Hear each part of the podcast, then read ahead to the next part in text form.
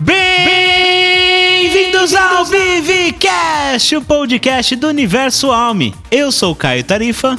Eu sou Daniel Gerardi, estou aqui para ensinar a desburocratizar. E eu sou Fernando Rainieri e agora nós vamos urbanizar. Muito bem, hoje o papo é sobre urbanismo. Mas antes da gente começar o assunto, siga a gente lá no Anchor FM, no Spotify, no podcast da Apple, que sempre que sair episódio novo você será notificado. Agora, vamos pro tema. Conheço um curso que chama Arquitetura e Urbanismo. Só que eu só sei o que a arquitetura faz. O que, que o urbanismo faz? É, Caio, interessante falar sobre isso porque eu acho que a maioria dos estudantes que vão fazer arquitetura e urbanismo se perguntam a mesma coisa nos primeiros dias de aula, né? Eles estão, é, eles vão encantados pela arquitetura, mas chegam desanimados pelo urbanismo. É, é muito comum você ver estudantes de arquitetura e urbanismo falando que não gostam de urbanização ou de urbanismo, porque o urbanismo ele lida com aquilo que a gente mais foge no nosso dia a dia, que é a burocratização, né? É, o mundo já é muito burocrático, né? A nossa vida já é muito burocrática, cheia de regras e tudo mais. E, e quando você trabalha com isso, é, você tem que realmente ter ou um talento ou um, gosto muito apurado pelo aquele assunto, né? Não é à toa que tem gente que trabalha com... É, bom, os advogados trabalham com direito. E aí eles já seguiram na, na legislação, né? Na, querendo ver situações é, que envolvem legislação. Já o urbanista, ele vai ter que lidar com urbanização, mas querendo ser criativo.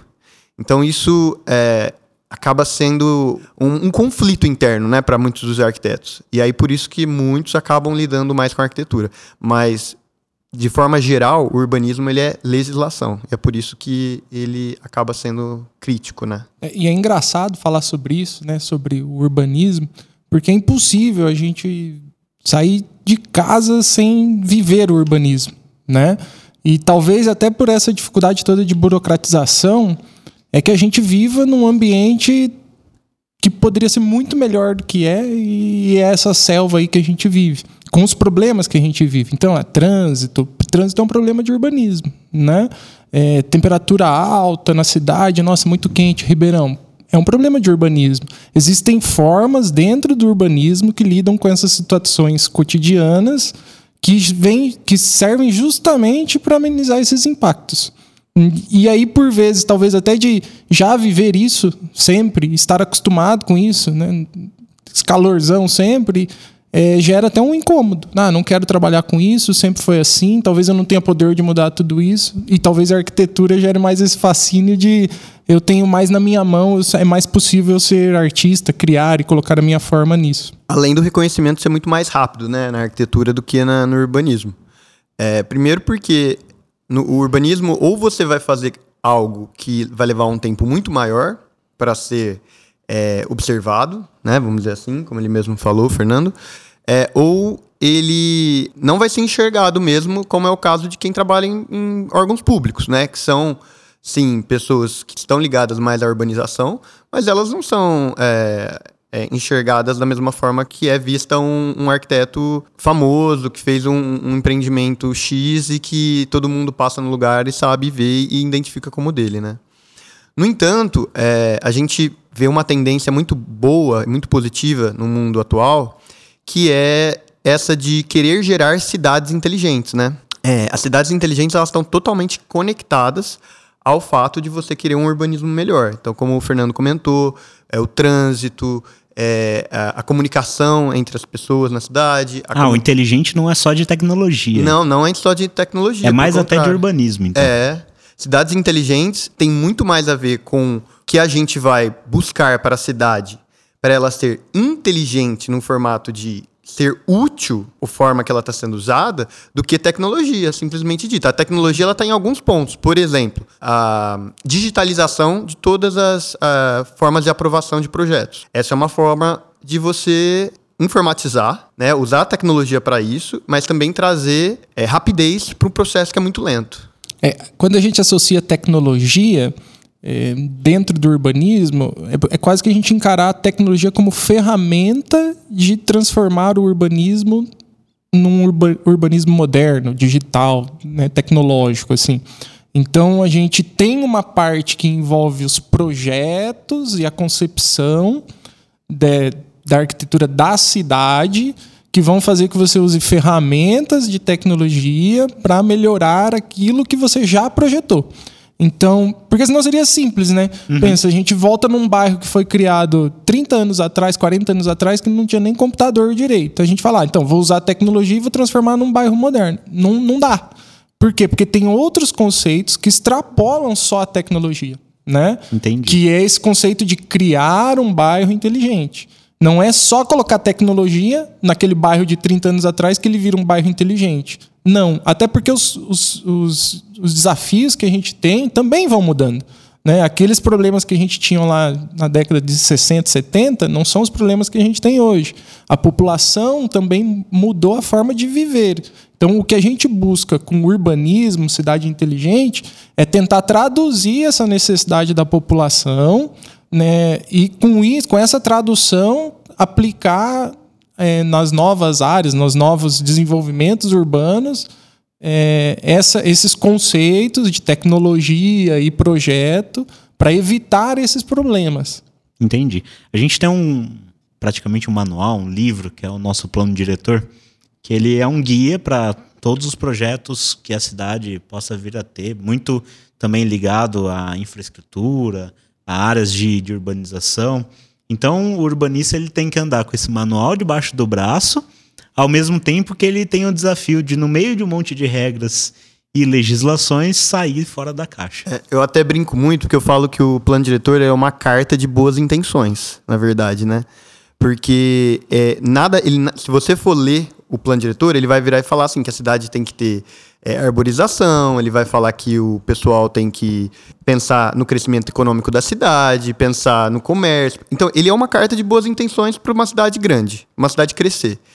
É, só que ele não existe sozinho sem as leis complementares, que são as leis que realmente vão reger cada situação, então parcelamento do solo, o plano, o projeto sistema viário, esgoto, água, todos os outros. E então ele, ele é ele precisa dessas ferramentas. E você vê em muitas cidades, às vezes, algumas ferramentas faltando. E aí isso acaba não criando um planejamento seguro, um planejamento realmente uniforme.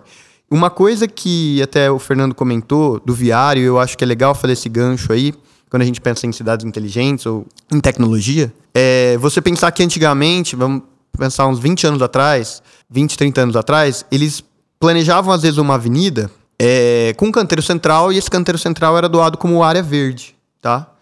E depois, com a ampliação da cidade, o aumento dela, se fazia necessário, às vezes, destruir o canteiro central para ter mais pistas de, de, de, de, rolagem, né, de carro, e não podia-se, porque aquela área era verde, ela estava definida como a, daquela forma. Não pode se tirar esse valor dela mais. É, não pode desafetar mais ela como verde.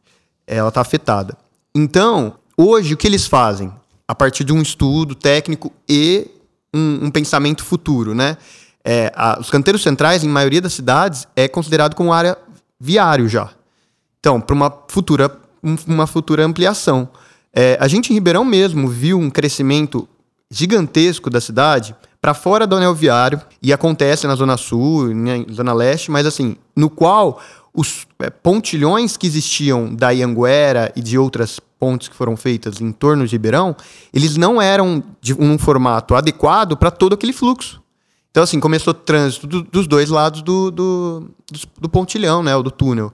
Então, é algo, e acontece hoje, no Guatemi, por exemplo, né, quem mora ali na região do Guatemi sabe o trânsito que é aquela, aquela região hoje. Por quê? Porque o, o túnel ele é muito estreito. Fica funilado. Fica ali, funilado. Né? Então, quanto maior é o pensamento futuro, melhor vai ser o planejamento também. Entendi. Demora-se muito, né? Pra, pra e demora-se muito, né? Tem algum é, tipo de é, atuação. É, assim, um exercício que a gente tem que fazer com urbanização de novas áreas, né? É, é pensar que não é um projeto tão célere quanto uma aprovação de uma incorporação, que já está num lote pronto inserido dentro daquilo que já é cidade. É, então. Isso é por causa do impacto? Também, mas eh, não o impacto ambiental, né? o impacto em tudo, na sociedade como um todo. a gente vai fazer mais um pedaço de cidade, né? A urbanização é isso. Isso não é feito pela cidade, é feito por empresas. No Brasil hoje, sim. Existem a a- o poder público atuando geralmente em, condi- eh, em situações que a urbanização não foi elaborada, não foi realizada, ou em- algum empreendedor deixou de fazer. Ou aí- projetos de interesse social. o projeto de interesse social, alguma coisa assim, uma regularização de uma área que, que, que foi invadida, né? E é aquela Entendi. história que a gente fala, nossa, tem CEP, mas não tem asfalto. Né? Nessas situações, é, via de regra, é o poder público que vai fazer, ainda é o setor privado, é, mas através de uma contrapartida via é, poder público. Então, eu estou lançando, sei lá, um empreendimento na região sul da cidade, de alto padrão, que tinha uma infraestrutura já muito próxima. Pode ser que, o- que a aprovação desse projeto tenha gerado uma contrapartida de pavimentar a rua de uma área que, que foi invadida e foi regularizada. Pode ser. Né? Só que quando a gente trata um dos empecilhos e uma da buro- burocracia que a gente passa na urbanização que o Daniel comentou antes é que o período de aprovação de um projeto de urbanização é muito longo. Né? Enquanto de incorporação, hoje está virando em quanto, Daniel? Incorporação depende da cidade, mas em- tem cidade que são meses e tem cidade que no máximo uns dois anos. No máximo dois anos, tá E vendo? urbanismo são No mínimo. Uns cinco anos. cinco anos. Não, E- assim, se, no estado de São Paulo é bem isso que o Daniel falou. Tá. É, em alguns outros estados talvez a gente consiga um pouco menos, mas é no mínimo, no mínimo, no mínimo, assim, mas dando tudo muito, muito, muito certo, dois anos, né? Dois anos. Assim, tudo muito, Muito rápido. perfeito, né? Mas é, essa demora, ela faz sentido? Ou é o nosso. É por conta do nosso sistema? Ou é uma demora que faz sentido porque tem uma série de averiguações que precisam ser feitas? Por que, que a incorporação é mais rápida que o urbanismo? É.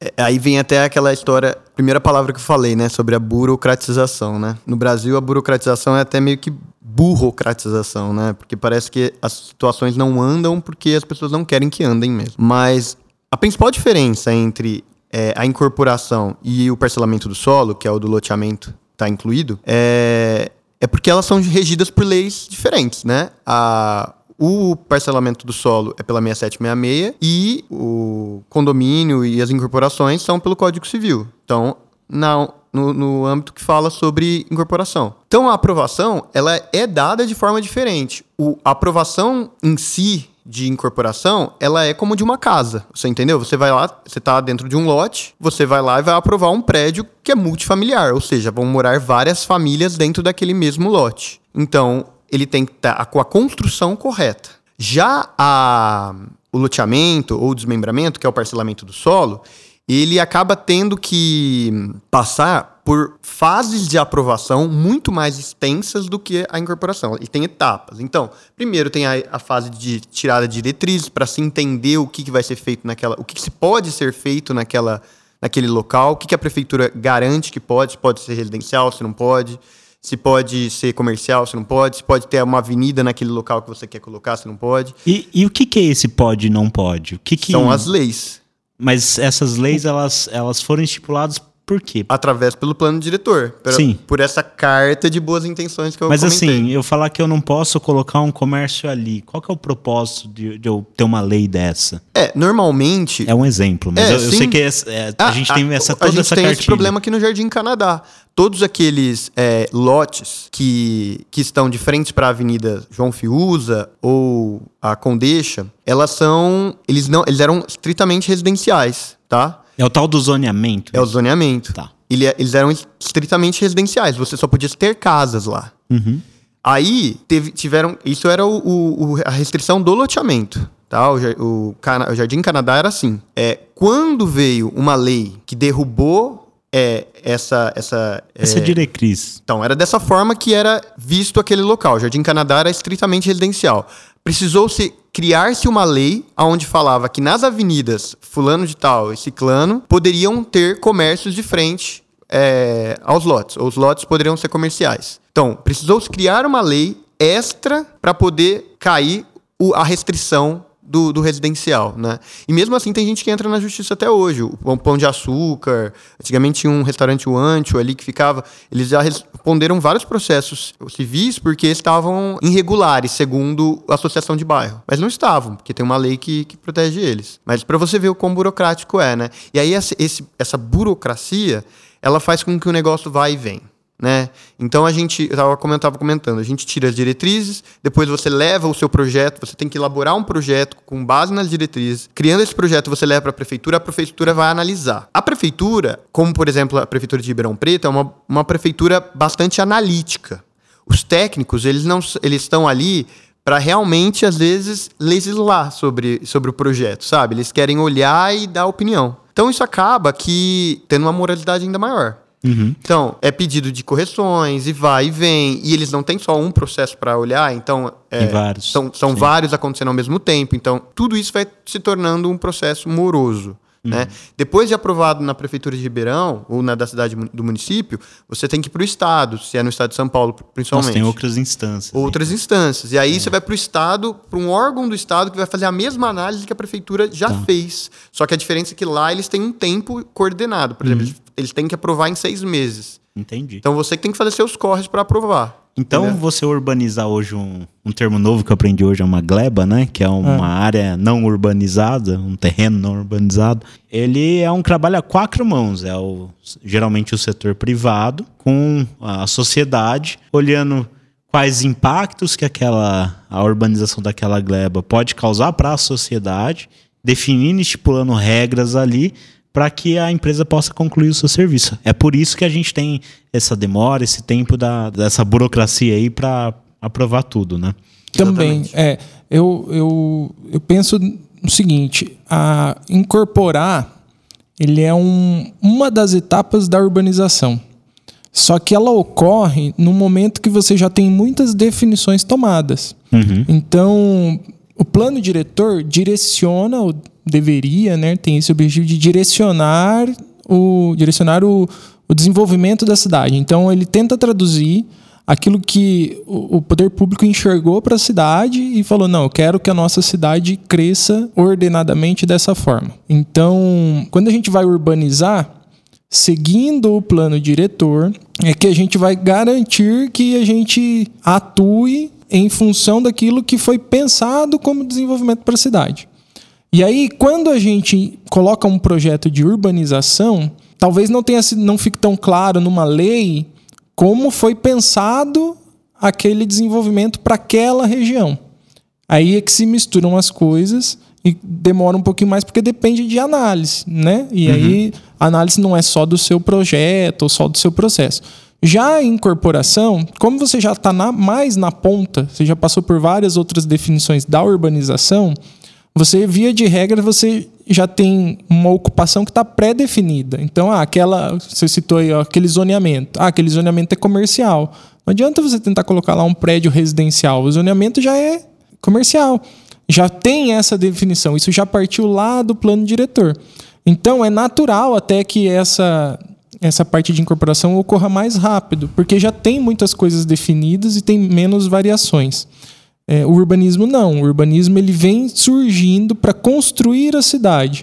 E aí quem constrói é o empreendedor. Sim. E não consegue, por vezes, enxergar ou enxerga de uma maneira diferente o, o crescimento da cidade para aquela região. E aí a gente pode até estar tá falando, é, tá falando de pensar fora de caixa, de mudar o conceito, né? Então, ah, eu tenho uma região que tem, sei lá, um problema, como comentou aqui, de acesso. Poxa, então por que, que eu não transformo? Então, não vou fazer o pessoal sair de lá para buscar comércio. Eu vou criar uma centralidade comercial e em volta dessa centralidade eu vou criar uma região residencial para que aquilo ali vire um polo e não tenha que sair.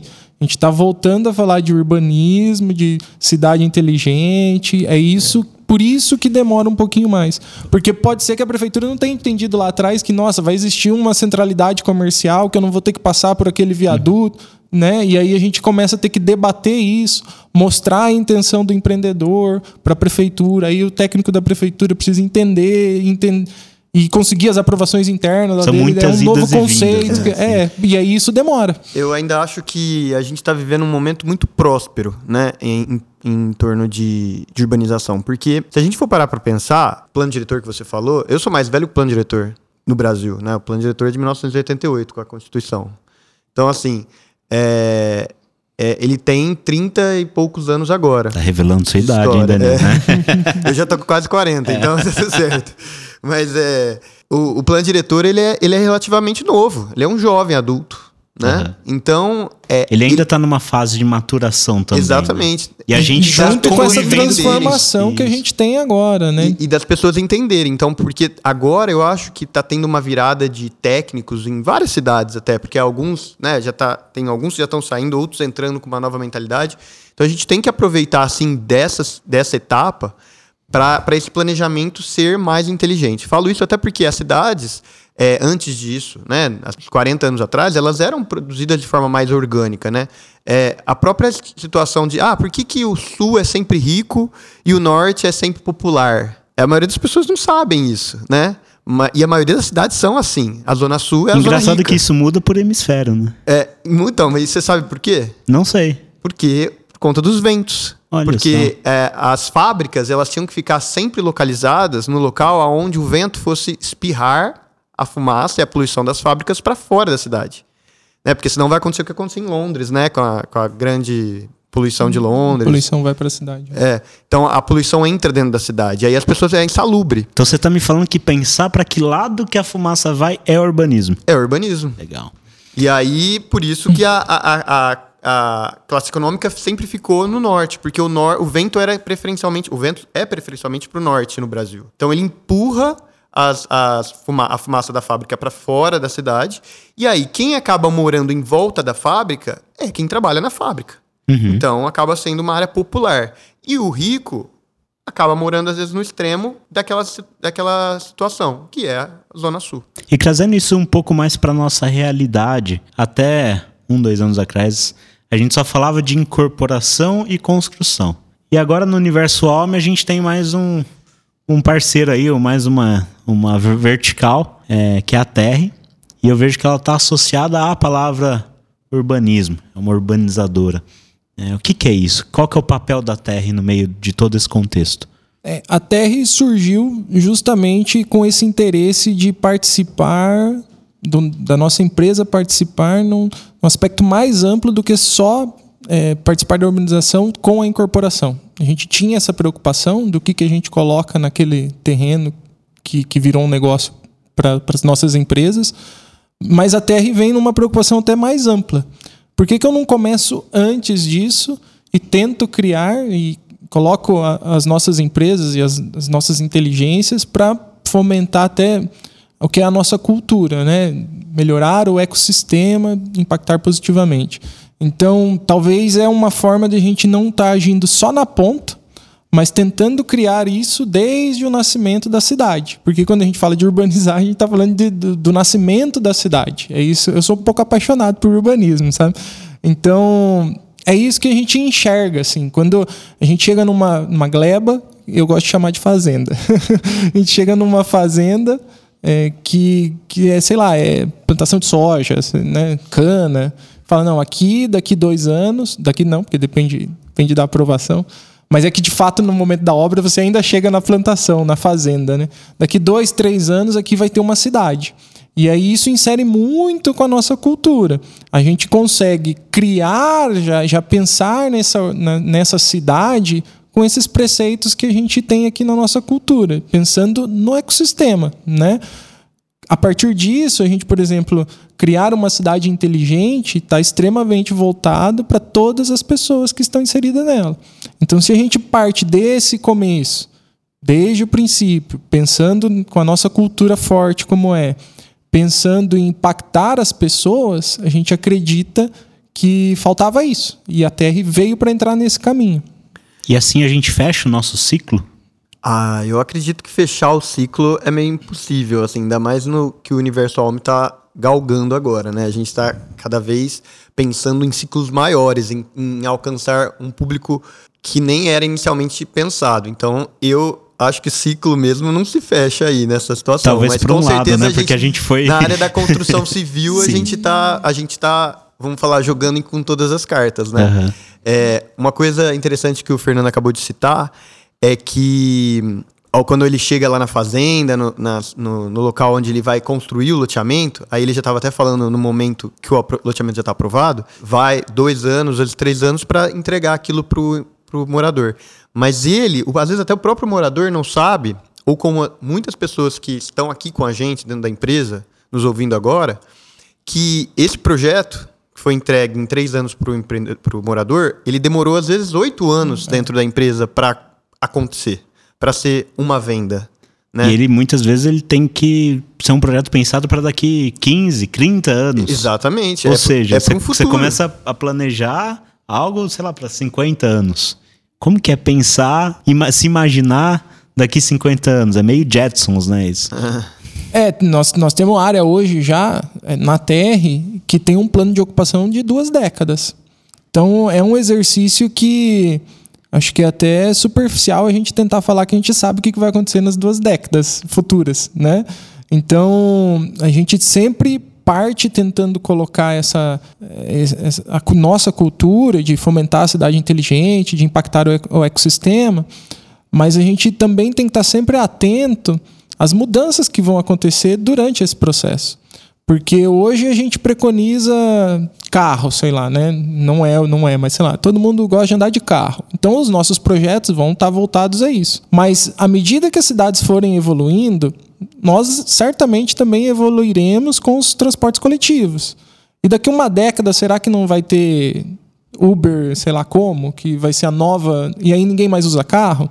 Então não dá pra gente falar que a gente projetou 20 anos sabendo o que acontece ali no, no dia seguinte. A gente tenta seguir as direções que estão sendo mostradas hoje. E com isso, tenta ir melhorando dia a dia, né, projeto a projeto, essa ocupação de solo. É, mas é leviano a gente falar que a gente vai conseguir traduzir daqui 20 anos o que, que vai acontecer.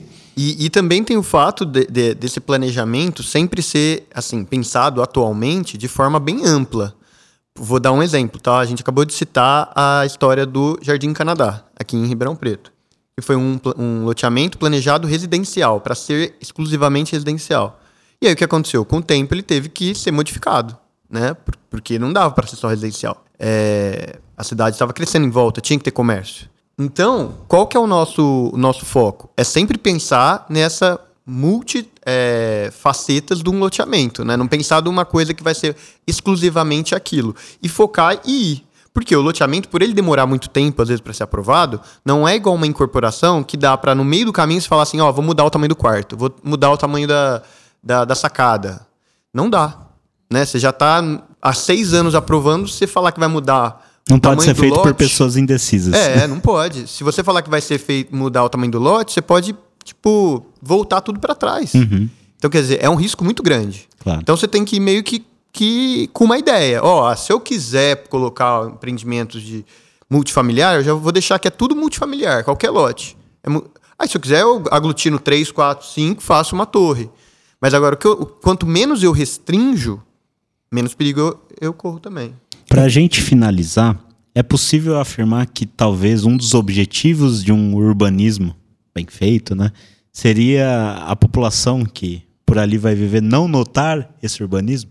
Porque quando a gente começou esse papo aqui, a gente fala, ah, o trânsito é um problema de urbanismo, a fumaça é um problema de urbanismo. Então, quer dizer que se a gente não tiver trânsito, quer dizer que se a gente estiver num lugar bem arborizado, enfim, e as pessoas não falarem de urbanismo, não culparem o urbanismo, quer dizer que o trabalho foi concluído com sucesso? Ah, eu já não tenho, não acho que esse pensamento é, é, é o correto. Até porque, se a gente for parar pra pensar assim, cidades de primeiro mundo, né? Sei lá, Londres, Nova York, que são cidades extremamente bem desenvolvidas e que tem, sim, um, teve um pensamento a ser construído, ou não, né? Porque Londres começou de uma forma orgânica, mas depois teve sim os seus planejamentos e te- existem até hoje.